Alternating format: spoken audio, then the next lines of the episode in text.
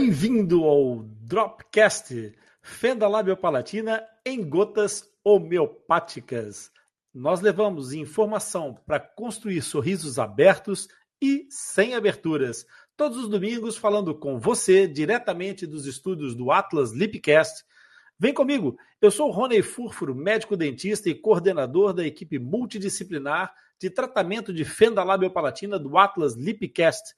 Aqui no Dropcast eu vou responder, vou explicar, vou comentar um facto, uma dúvida sobre fenda labiopalatina. Aquelas dúvidas que aparecem mais frequentemente e que se transformam numa pedra no seu sapato. Então, se você quiser que o tio Rony responda a sua dúvida, pode enviar um e-mail para o nosso back-office, atlaslipcast.com que o Zaqueu, que hoje não está aqui, mas ele estará sempre para te responder, para te representar, aliás, e para fazer trazer as suas perguntas até a mim. E aí nós vamos esclarecer essas perguntas. Então, se você é mãe, se você é pai, se você tem fissura labiopalatina, então se liga que o Zaqueu traz as tuas questões para mim. Juliana, boa noite. Hoje é a Juliana que vai nos trazer a pergunta, porque o Zaqueu está em viagem.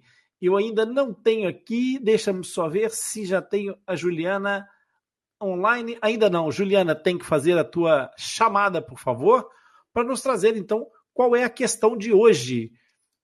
Aqui está a Juliana. Boa noite. Boa noite. Vamos lá então. A mãe de uma fissurada é Fernanda Luiza Peixoto. Faz a, segunda a seguinte pergunta: Sou casada com meu primo, de primeiro grau. Minha filha nasceu com lábio palatina e com o céu da boca aberto. Gostaria de saber se esse problema da minha filha foi devido a eu ser prima do meu marido. Eu já sofri muito por causa disso e eu gostaria de saber mais detalhes. A maioria dos fissurados são devidos a casamentos de parentes com o mesmo sangue? Obrigada e aguardo a resposta. Ok, Juliana, muito obrigado. Nós vamos já tratar dessa questão. Obrigado por teres vindo trazer aí a pergunta do Zaqueu, Juliana. E agora Sim, vamos passar aqui a esclarecer às pessoas que o Atlas Lipcast é um podcast totalmente dedicado às anomalias congênitas da face e especialmente a fenda labiopalatina. Então agora, se essa é a tua primeira vez aqui e se gostares, não te esqueças de subscrever o nosso podcast e ativar as notificações. Então vamos lá ao que interessa, a essa questão que a Juliana nos trouxe da Fernanda.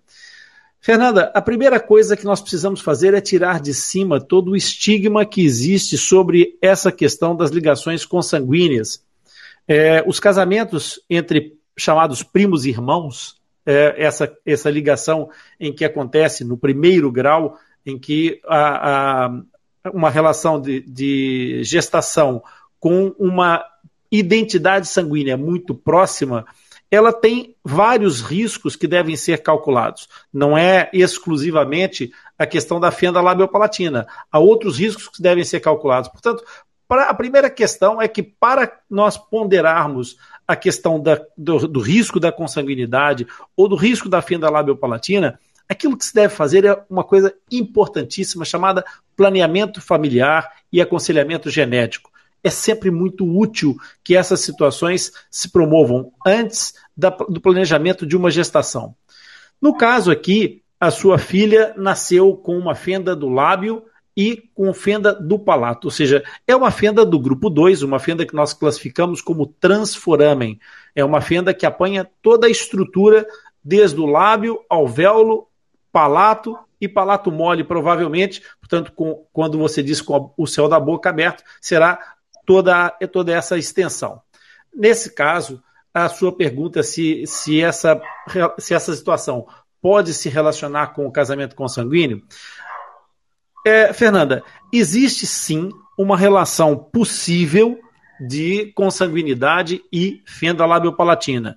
Na verdade, existem alguns, alguns trabalhos e alguns artigos, na verdade, até são menos do que aqueles que deveriam ser, mas há, de fato, alguns artigos e alguns estudos que já foram publicados sobre a consanguinidade com, com a presença da fenda labiopalatina não sindrômica. Inclusive, com algumas dessas, dessa, alguns desses estudos, a referir, inclusive, uma predominância de um dos gêneros quando, quando há essa presença da fenda é, em relações consanguíneas. Mas eu não, eu de, de cabeça, de cor, não vou, não vou avançar com nenhum número, porque poderia falhar, e o objetivo aqui é instruir e não é, inventar ou dar informações que não sejam fidedignas. Eu me lembro, assim, passando, não tenho bem a certeza, mas tenho quase a certeza que em 2016, 17 talvez, o HHAC, o Centrinho da Universidade de Bauru, teve um, um, dos artigos que foi publicado sobre esse assunto,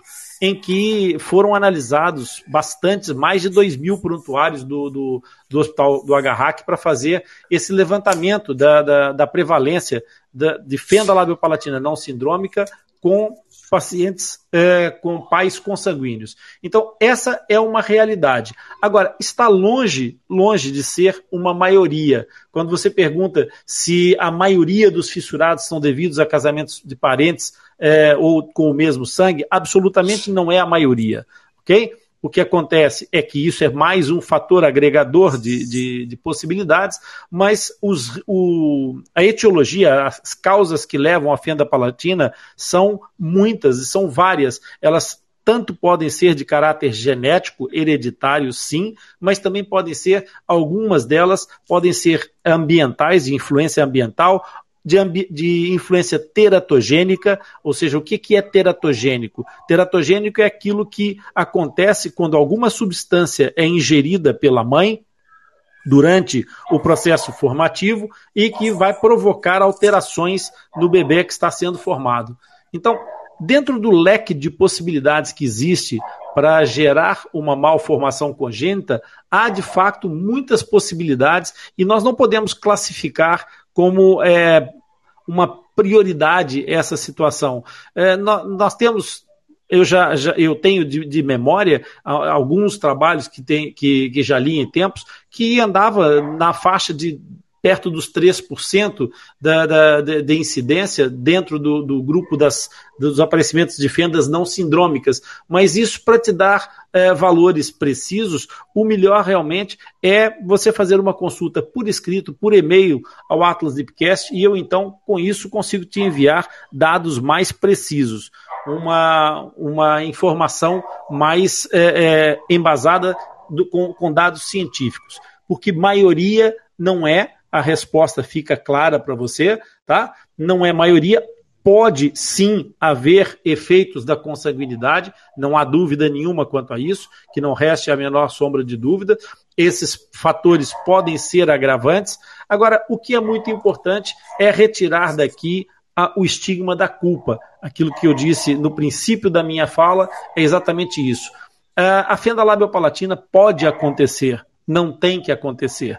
O fato de ter um casamento consanguíneo não vai implicar necessariamente o aparecimento de uma fenda. O fato de, de uma, uma pessoa, uma mãe, ter determinados fatores predisponentes não é obrigatório que tenha, a não ser que tenha uma, uma homozigotia absoluta dominante, ou seja, que ela tenha os dois genes dominantes para aquela situação. Então aí a criança não vai escapar. Agora, nesse caso, é, nós temos que considerar que a, as variáveis são muitas e a, a relação de possibilidade e de probabilidade não são obrigatoriedade. Então, o fato de existir a probabilidade não implica a obrigatoriedade.